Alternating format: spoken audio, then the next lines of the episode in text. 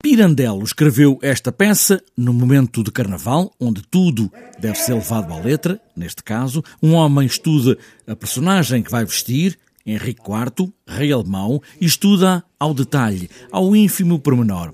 João Mota escolhe esta peça por isso mesmo, o que poderemos esconder e mostrar no teatro quando a vida se confunde ela própria com o próprio teatro em cena. Ele cai nessa picam o cavalo para ele cair, ele bate com a nuca e perde a memória.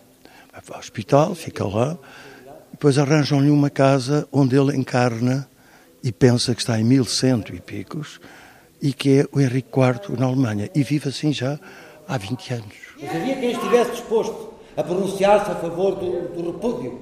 O bispo de Mogúcia, por 120 feldas.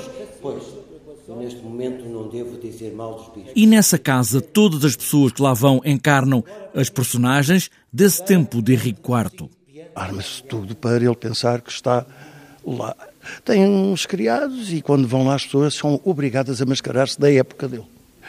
Mas o que é que é a realidade e o que é que é a fantasia? E aí há uma tensão sempre bastante grande entre uma coisa e outra, porque as coisas não há a verdade absoluta.